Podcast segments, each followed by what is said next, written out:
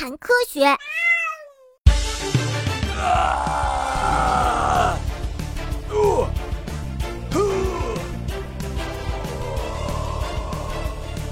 只有人才会得痔疮吗？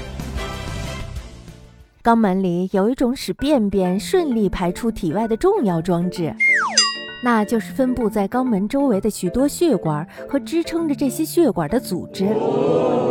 当我们在厕所里用力地拉便便的时候，身体里的血液会聚集在肛门的周围，使肛门处的血管迅速膨胀，同时那些支撑组织也会膨胀，这就避免了那些又粗又硬的便便伤害肛门。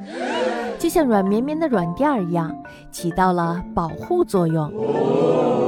等便便都排出去的时候，聚集在肛门附近的血液就会流回到身体其他的部位，使膨胀的血管迅速恢复原样。